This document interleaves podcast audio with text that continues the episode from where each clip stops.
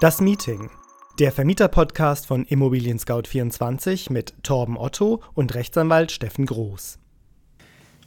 Herzlich willkommen zur dritten Ausgabe des Vermieter-Podcasts von Immobilien Scout 24. Mein Name ist Torben Otto und ich verantworte hier bei Immobilien Scout das Marketing für die Privatinserenten, das heißt alle Vermieter und Verkäufer.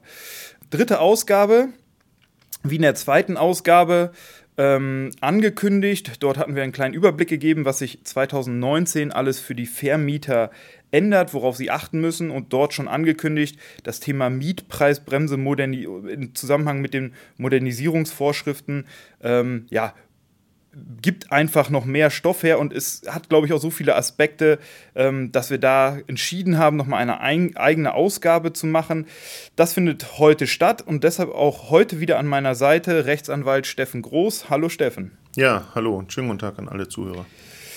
Genau, das Thema Mietpreisbremse. Wir hatten es ja schon kurz in der letzten Ausgabe angesprochen, aber ich glaube, ähm, um das ganze Thema noch mal ein bisschen besser einzuordnen und auch noch mal ein bisschen besser zu verstehen, mh, wollen wir dies ja noch mal ein bisschen ja, umfassender beleuchten. Vielleicht, Steffen, fangen wir mal an.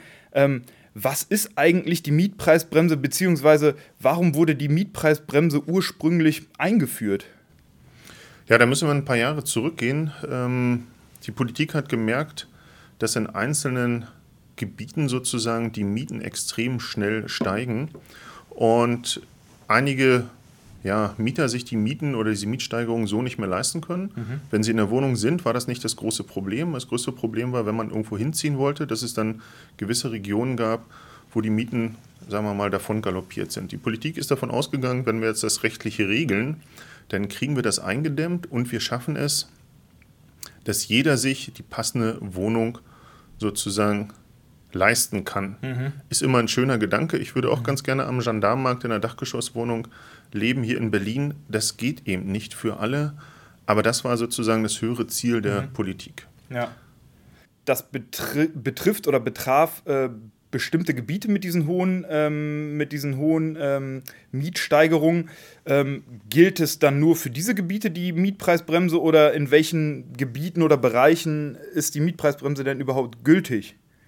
Also der Gesetzgeber spricht dort ähm, davon, dass es angespannte Wohnungsgebiete oder angespannte Gebiete sein müssen. Mhm. Das ist ein Bundesgesetz, ähm, gilt für alle Länder, aber die einzelnen Länder hatten letztendlich die Wahl zu sagen, nehmen wir das Ganze auf, erstellen wir eine gesonderte Verordnung für unser Gebiet. Das haben gar nicht alle Länder gemacht, mhm. beispielsweise mhm. das Saarland, Mecklenburg-Vorpommern und ich glaube auch Sachsen haben überhaupt nicht von der Mietpreisbremse Gebrauch gemacht. Könnte wahrscheinlich auch an den Mietsteigerungen in größten Teilen dieser Bundesländer liegen, dass sie vielleicht nicht ganz so stark waren ohne den Bundesländern zu nahe treten zu wollen. Ja, das kann der eine Punkt sein. Meines Erachtens haben die aber anders gedacht. Sie haben gesagt, okay, wenn wir jetzt dem Investor sozusagen Steine vor die Füße werfen, mhm. dann kommen die nicht zu uns. Und mhm. beispielsweise auch in Sachsen hat sich der Wohnungsmarkt an für sich durch viel Neubau mhm. völlig äh, reguliert. Das war ja aus meiner Sicht ein bisschen der Trugschluss der Politik, dass sie gesagt haben, wir können durch Regelungen die Mietentwicklung letztendlich gestalten. Mhm. Aber das Einzige, was wirklich hilft, sind, ja, ist mehr Angebot. Ich mhm. möchte da auch nochmal aus der letzten Sendung sozusagen das Beispiel bringen. Wenn wir ein Leib Brot haben mhm. und wir wollen 40 Leute davon satt machen, wird es relativ schwierig. Und die Politik ist jetzt rangegangen, hat gesagt, okay, wir stellen Regeln auf, wie groß die Scheiben sein müssen, wer alles was kriegt und wer zu welchem Preis das Brot verkaufen darf. Mhm. Zum Schluss bleibt das Problem, 40 Leute von einem Leib Brot satt zu machen, ist schwierig. Es muss einfach mehr gebaut werden. Und ich glaube, die Länder, die die Mietpreisbremse nicht in Kraft gesetzt haben, die haben einfach dazu geführt, ähm, dass mehr gebaut wird und sich dadurch der Wohnungsmarkt entspannt. Mhm. Andere Frage ist eben doch immer, was heißt eigentlich angespannter Wohnungsmarkt? Ich das, war, wollte ich, das wollte ich noch fragen, genau. Das ist ja auch interpretationsfähig, ne?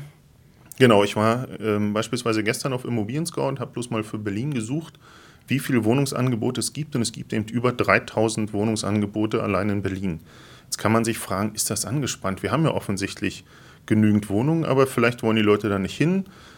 Das ist aber politisch motiviert, diese Diskussion, und gesagt, okay, wir, also die Berliner insbesondere, gehen davon aus, wir haben einen angespannten Wohnungsmarkt und die Mietpreisbremse greift komplett. Mhm. Sie greift eben jetzt schon ein paar Jahre und letztendlich würde sie 2020 auslaufen. Der Gesetzgeber hat gesagt, wir machen das Ganze für fünf Jahre. Einige unken, dass der Gesetzgeber das Ganze verlängern wird. Mhm. Andere sagen aber, nee, das kann er nicht machen, denn in der Begründung zu dieser Gesetzesinitiative war eben auch schon dem Gesetzgeber bewusst, er greift sehr stark in den Markt ein und das soll grundsätzlich nicht sein. Und wenn man das macht, dieses starke Eingreifen, dann eben wirklich für eine bestimmte Zeit, nämlich diese mhm. fünf Jahre. Das ist der eine Aspekt. Und der zweite ist, dass es schon verschiedene Verfahren zu der Mietpreisbremse gab. Mhm. Einige Richter sehen die Mietpreisbremse und die Umsetzung in den einzelnen Ländern als rechtens an. Andere haben diese Umsetzung als nicht rechtens angesehen, sodass es dann eben auch schon zur Kippung dieser einzelnen umgesetzten Verordnungen in den Ländern gekommen ist.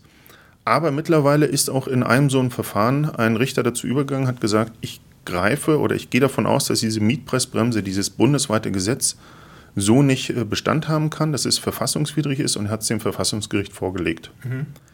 Ja, interessant. Ähm, dann kommen wir doch mal darauf auf den Punkt zu sprechen, äh, wie genau versucht der Staat denn dort einzugreifen? Also wie genau war die, die ursprüngliche Mietpreisbremse, sage ich jetzt mal, äh, vor den Anpassungen 2019, wie war die denn konzipiert? Wenn wir ein laufendes Mietverhältnis haben, dann kann der Vermieter ohnehin die Miete nur noch in sehr engen Grenzen sozusagen anpassen, über eine Staffelmiete oder eine Indexmiete oder eben aber auch über eine Erhöhung nach der ortsüblichen Vergleichsmiete. Mhm. Der wesentliche Punkt, um die Miete, ich sage mal, mal drastisch zu erhöhen, war an für sich, ein Mieter ist ausgezogen und ich habe die Miete, die Wohnung neu vermietet. Mhm. Und da hat der Gesetzgeber gesagt, okay, das darf der Vermieter machen, auch zum höheren Preis, allerdings nur 10% über der ortsüblichen Vergleichsmiete. Mhm. Nehmen wir ein Beispiel, wir haben 10 Euro Netto-Kaltmiete, dann durfte, wenn der Mieter ausgezogen ist, die neue Miete eben maximal bei 11 Euro sein. Da vielleicht kurz eingehakt, ortsübliche Vergleichsmiete, ist das genauer definiert oder hat das auch wieder Interpretationsspielräume? Nein, das ist ähm, im Gesetz definiert und zwar geht es darum, die Mieterhöhungen und auch Neuabschlüsse aus den letzten vier Jahren. Das heißt also, es wird ein bestimmtes Gebiet genommen, nehmen wir nochmal Berlin, und dort wird eben äh, recherchiert, welche Mieterhöhungen gab es in den letzten vier Jahren und welche Neumietabschlüsse gab es eben auch. Und daraus wird ein rechnerischer Wert gebildet und dann sagt man eben, das ist die ortsübliche Vergleichsmiete. Also die Bestandsmieten fallen quasi raus, sondern nur Mietanpassungen, also Mieterhöhungen und Neuvermietungen werden mit in diesen Spiegel eingerechnet? Exakt. Verstehe. Aber ist eben auch wieder politisch oder ich sage mal ein reiner Wert, den Menschen sich ausgedacht haben. Es gab Überlegungen von Politikern, die gesagt haben, naja, wir nehmen nicht die letzten vier Jahre, sondern die letzten zehn Jahre. Mhm. Ähm, rein rechnerisch weiß man dann schon, wenn wir die letzten zehn Jahre nehmen, kommen wir eben aus dem Niveau von 2009.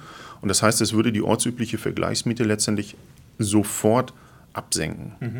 Jetzt stellt man sich immer die Frage, ähm, ortsüblich, was ist denn ortsüblich, wenn auf einmal alle bereit sind, in einem Haus äh, 10 Euro zu bezahlen, Netto-Kaltmiete, warum soll dann ortsüblich 6,50 Euro sein? Mhm. Aber wie gesagt, es ist ähm, vom Staat so vorgegeben, der hat sich damals äh, Gedanken drüber gemacht und gesagt, so berechnen wir die ortsübliche Miete. Und das war auch das Kernelement dieser Mietpreisbremse, genau äh, auf diese ortsübliche Miete bezogen, diese Regelungen so zu treffen.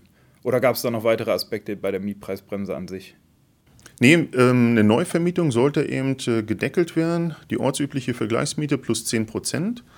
Der Gesetzgeber hat aber auch gesehen, es muss Ausnahmen geben, beispielsweise wenn die Wohnung vorher sozusagen noch nie also vermietet worden ist, mhm. kompletter Neubau. Dann hat er gesagt, ein Neubau fällt nicht drunter, da kann man wirklich die Marktmiete nehmen, das heißt das, was die Mieter bereit sind zu, äh, auszugeben. Dann gab es noch einen, einen, weiteren Punkt, wenn der Vormieter eben auch schon beispielsweise weit über der ortsüblichen Vergleichsmiete gezahlt hat.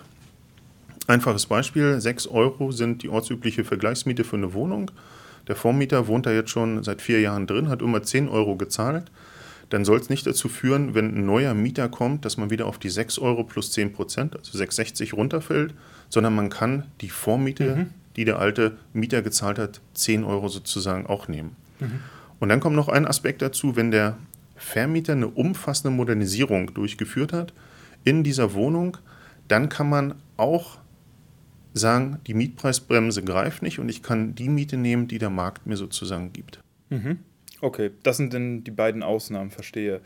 Ähm, nun ist es ja so, dass äh, Anfang dieses Jahres, 2019, ähm, gab es eine Konkretisierung, so heißt es, glaube ich, juristisch korrekt, äh, dieser, dieser Mietpreisbremse oder dieser Vorschrift, wie auch immer äh, man es dann korrekt nennt.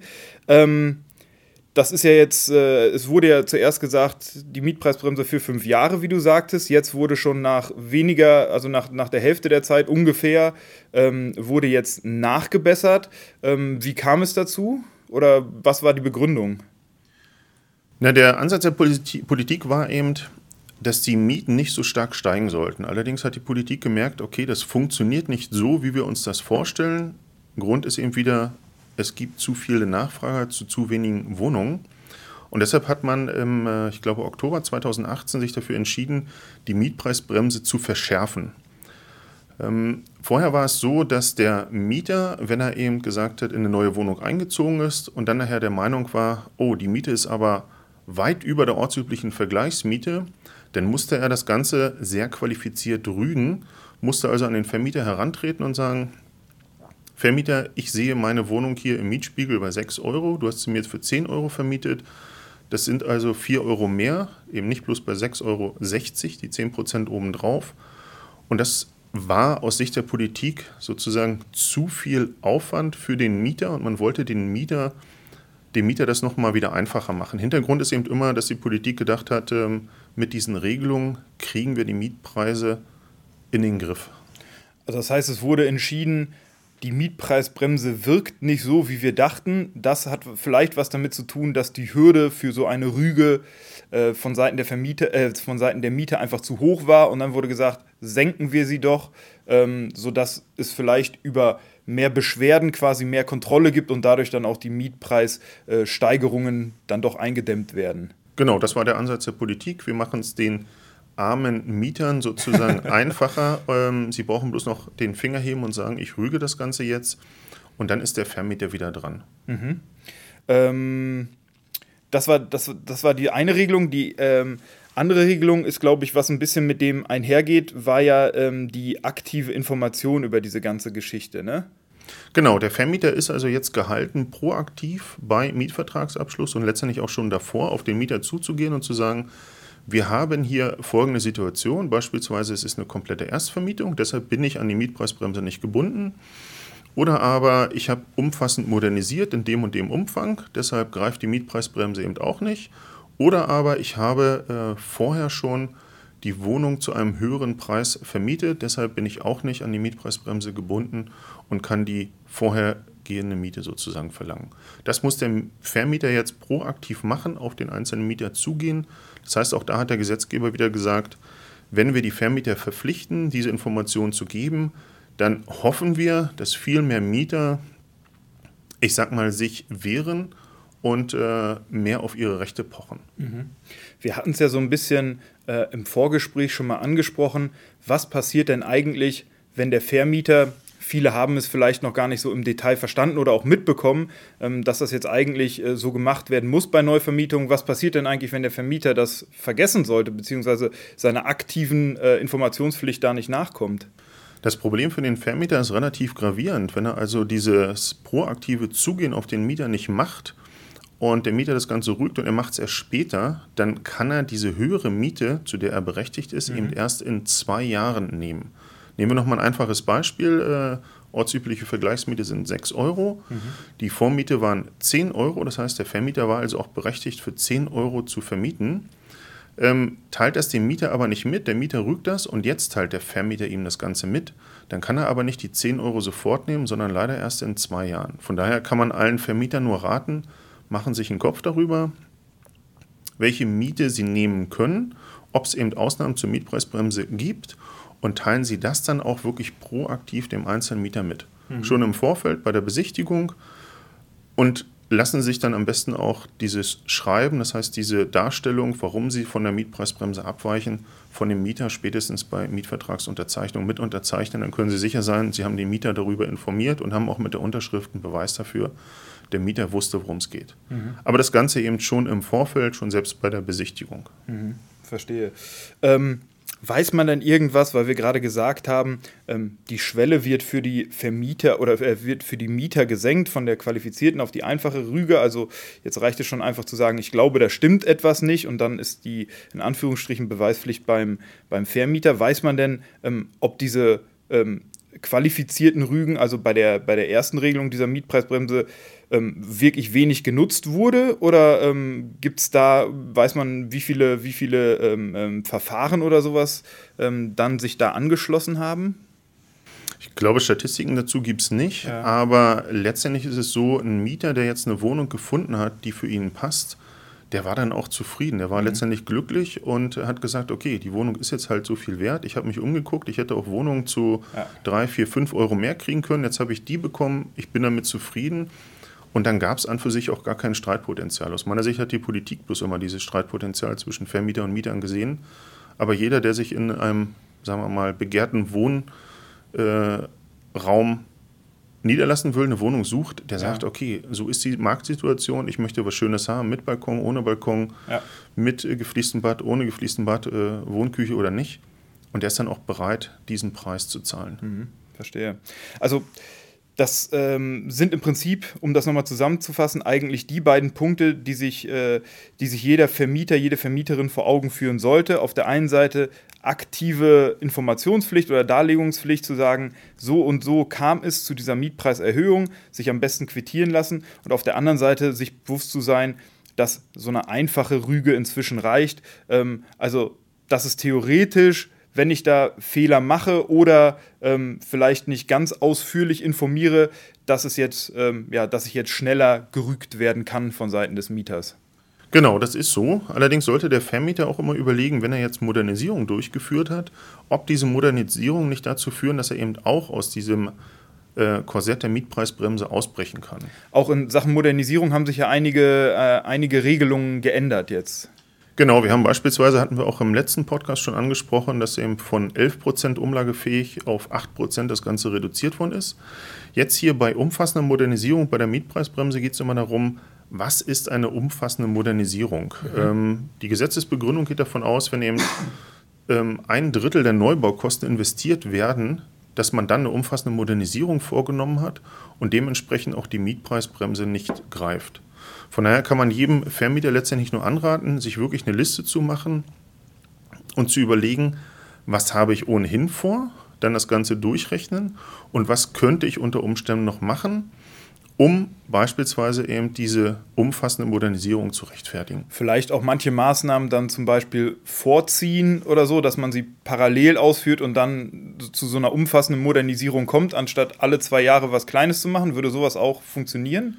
Ja, das ohnehin, aber die meisten Vermieter wissen auch, dass es äh, im laufenden Mietverhältnis ohnehin immer schwierig ist, eine Wohnung äh, umzubauen. Das heißt, wenn die also mal die Chance haben, ein mhm. Mieter zieht aus, dann nutzen in der Regel die Vermieter dann auch diese Situation, um dann einmal, ich sag mal, äh, komplett alles von links auf rechts zu ziehen. Es geht dann darum, unter Umständen eben auch äh, Netzwerkkabel in der Wohnung zu verlegen, die Wände eben nicht mit Raufaser zu bestücken, sondern mit gespachtelten Wänden, dann vom Betonfußboden mit Teppich eben zu sagen, okay, ich möchte lieber Dielen oder im schönsten Fall eben auch Parkett oder Fußbodenheizung. All das macht ein Vermieter ja in der Regel, wenn er eben gerade die Wohnung mhm. leer hat. Und dann sollte er sich wirklich überlegen, was bietet sozusagen noch mehr Komfort, was möchten die Mieter aktuell am Markt und dann auch wirklich äh, gut durchkalkulieren, ob ich nicht mit den Investitionen beispielsweise von Dealer auf Parkett ja. nicht eine Schwelle überschreite, die mir hilft, aus der Mietpreisbremse sozusagen äh, auszutreten. Mhm. Das betrifft ja jetzt, äh, oder das bezieht sich ja auf diese Modernisierungen ähm, bei Mieterwechsel. Aber ich glaube auch ähm, beim laufenden Mietverhältnis gibt es auch noch bestimmte Regelungen jetzt, die beachtet werden müssen, wenn ich die Kosten umlegen möchte. Genau, die Regelungen sind dort auch relativ äh, stringent. Der Vermieter muss eben immer darlegen, was er alles machen möchte. Dazu muss er das Ganze ankündigen, eben mhm. immer drei Monate mindestens vorher. Dann muss er das Ganze umsetzen, muss auch schon sagen, wie hoch wird die zukünftige Miete dann sein. Und er muss sich eben aber auch anrechnen lassen, was er beispielsweise an Aufwendungen erspart. Mhm. Wenn er weiß, okay, der Fußboden, der Dienenfußboden ist ohnehin schon kaputt und ich müsste ähm, 50 Euro pro Quadratmeter investieren, um an für sich die Schäden schon zu beheben, dann kann ich eben nicht hinterher sagen, ich habe 150 Euro pro Quadratmeter Parkett investiert.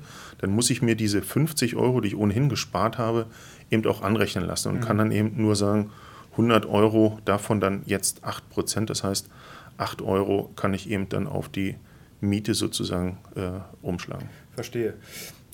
In der letzten Ausgabe hatten wir auch kurz angesprochen, die, ähm, ähm, die Umlage dieser Modernisierungskosten, die kann ich aber jetzt auch nicht mehr so einfach oder so kurzfristig beziehungsweise auf einen Schlag machen. Ich glaube, da gab es auch neue Regelungen zu. Genau. Ähm, es war teilweise so, dass einzelne Mieter, ich sag mal, in nicht dem neuesten Standard gewohnt haben. Mhm. Ähm, immer ein schönes Beispiel in Berlin bei 5 Euro netto kalt Quadratmeter haben die gewohnt. Mhm. Für Frankfurter, Hamburger, Münchner sind das noch utopisch niedrige Preise. Auch für viele Berliner. Auch für viele Berliner ist das mittlerweile utopisch niedrig. Und wenn es jetzt dann zu einer Modernisierung gekommen ist und der Vermieter wirklich sozusagen alles gemacht hat, was jetzt, ich sage mal, mal ortsüblich ist, was sinnvoll ist, einen Balkon angebaut, damit der Mieter eben auch äh, sozusagen raustreten kann, im Freien ist, mhm. das Bad ist gefliest, Fußbodenheizung, ein es sind manchmal Kleinigkeiten, auch äh, eine Heizung im Bad, wo ich eben die Handtücher dran trocknen mhm. kann. Wenn er all das äh, umgelegt hat, dann kam es eben schon dazu, dass die Miete dann eben für diese Mieter sich verdoppelt hat. Also ja. 5 Euro pro Quadratmeter dann als Modernisierungszuschlag. Und dann auf einen Schlag quasi. Genau, und da hat der Gesetzgeber gesagt, okay, von 5 auf 10, also eine Verdopplung, das wollen wir nicht, weil das dann wirklich zu so einer äh, schnellen Gentrifizierung führt. Das will der äh, Staat letztendlich nicht. Und hat man gesagt, okay, ich darf eben dann nur innerhalb von sechs Jahren drei Euro pro Quadratmeter umlegen. Das Ganze soll, sagen wir es mal, äh, unjuristisch gestreckt werden, sodass mhm. das für den Mieter verträglicher wird. Mhm, verstehe. Ähm, das heißt aber im Endeffekt, ähm, umgelegt werden können die Kosten. Ich muss nur äh, ein bisschen länger darauf warten, dass ich sie wieder, wieder reinhole, in Anführungsstrichen. Ja, wenn wir jetzt so sagen, ein bisschen länger darauf warten, wird ja. der eine oder andere Vermieter sagen, äh, das macht mir meine ganze Kalkulation aber kaputt. Ja. Ja. Aber letztendlich ist es so, der Staat versucht einen Ausgleich zu finden zwischen denen, die, ich sage mal, Eigentum haben, das heißt den Vermietern und denen, die eben dort mieten. Und der Ausgleich bestand eben jetzt vom Gesetzgeber darin, dass man gesagt hat, es kann ein gewisser Betrag in einer gewissen Zeit umgelegt werden aber das ist dann eben auch gedeckelt. Mhm. Ähm, ja, äh, auf jeden Fall ein sehr spannendes Thema. Ähm, haben wir noch irgendwelche Aspekte vergessen, die dir, die dir noch auf der, auf der Zunge brennen? Im Grunde haben wir die wesentlichen Punkte jetzt schon angesprochen. Ich kann wirklich bloß alle Vermieter immer ermutigen, machen Sie sich wirklich einen Kopf darüber, wie Sie die Wohnung neu vermieten wollen. Mhm. Das heißt, wenn Sie schon einmal leer haben, was wollen Sie jetzt wirklich äh, an der Wohnung verändern? Verändern Sie das im leeren Zustand, ist viel unkomplizierter als im bewohnten Zustand. Und dann machen Sie sich auch einen Plan darüber, welche Möglichkeiten es gibt, sozusagen von der Mietpreisbremse abzuweichen. Mhm. Die sind ähm, nicht ohne weiteres zu bekommen, aber man kann sie eben bekommen. Und dann fügen Sie wirklich dem Mietvertrag ein entsprechendes Formular, was Sie standardmäßig bei sich haben sollten, bei und erklären dem Mieter dann auch nochmal ganz klar, ich bin hier nicht an 10% über der ortsüblichen Vergleichsmiete äh, gebunden, sondern ich kann die Miete aufgrund einer Vorvermietung, aufgrund einer umfassenden Modernisierung oder weil ich die Wohnung ohnehin jetzt das erste Mal vermiete, eben anders gestalten, sozusagen dichter an der Marktmiete dran sein. Mhm. Das ist doch ein schöner abschließender Praxistipp, ähm, mit dem, glaube ich, jeder sofort auch anfangen kann. Ja, generell zu dem Thema spannend wird es dann nochmal, was ich glaube 2022 passiert, ne? ob das verlängert wird oder wie es dann weitergeht mit der Mietpreisbremse. Ähm, und bis dahin ähm, werden, werden sich die Vermieter wohl darauf einstellen müssen, ihre Prozesse etwas anzupassen, was auch nicht so kompliziert ist, aber man muss es halt einmal machen und sich damit mit, der, mit dem Thema einmal auseinandersetzen, oder? Genau so. Also nicht den Kopf in den Sand stecken, auch nicht äh, völlig frustriert und heulen verfallen, sondern wirklich sagen, das sind jetzt die Herausforderungen, Sie können mit den Herausforderungen umgehen, Sie müssen Ihre Prozesse anpassen und dann lässt sich das letztendlich auch handhaben. Ja. Was man allen Vermietern letztendlich immer noch äh, anraten kann, wenn Sie jetzt äh, davon ausgehen, dass die Mietpreisbremse eben äh, nach Ablauf der fünf Jahre nicht verlängert wird, dass sie sich schon auch einen Kopf darüber machen, wie sollte ich den Mietvertrag gestalten, um bei Wegfall der Mietpreisbremse dann zukünftig sozusagen die marktübliche Miete zu nehmen. Mhm. Gegebenenfalls Staffel oder ähnliches einzubauen. Mhm. Das heißt, dass man vorbereitet ist, falls diese Mietpreisbremse nicht verlängert ist, äh, wird, ähm, auch wieder, sagen wir mal, auf den alten Mietsteigerungsprozess umstellen zu können. Genau so. Sehr gut. Das ist doch, glaube ich, ein guter abschließender Tipp und abschließende Worte. Ähm, vielen Dank, äh, Steffen, dass du uns wieder mit Rat und Tat zur Seite standest. Ähm, vielen Dank auch an alle Zuhörer. Wie gesagt, wie immer, wenn Sie Feedback haben, Anregungen ähm, oder auch Themenvorschläge, schicken Sie uns gerne eine E-Mail an podcast.scout24.com. Ähm, ansonsten, ja, vielen Dank fürs Zuhören und bis zum nächsten Mal. Vielen Dank.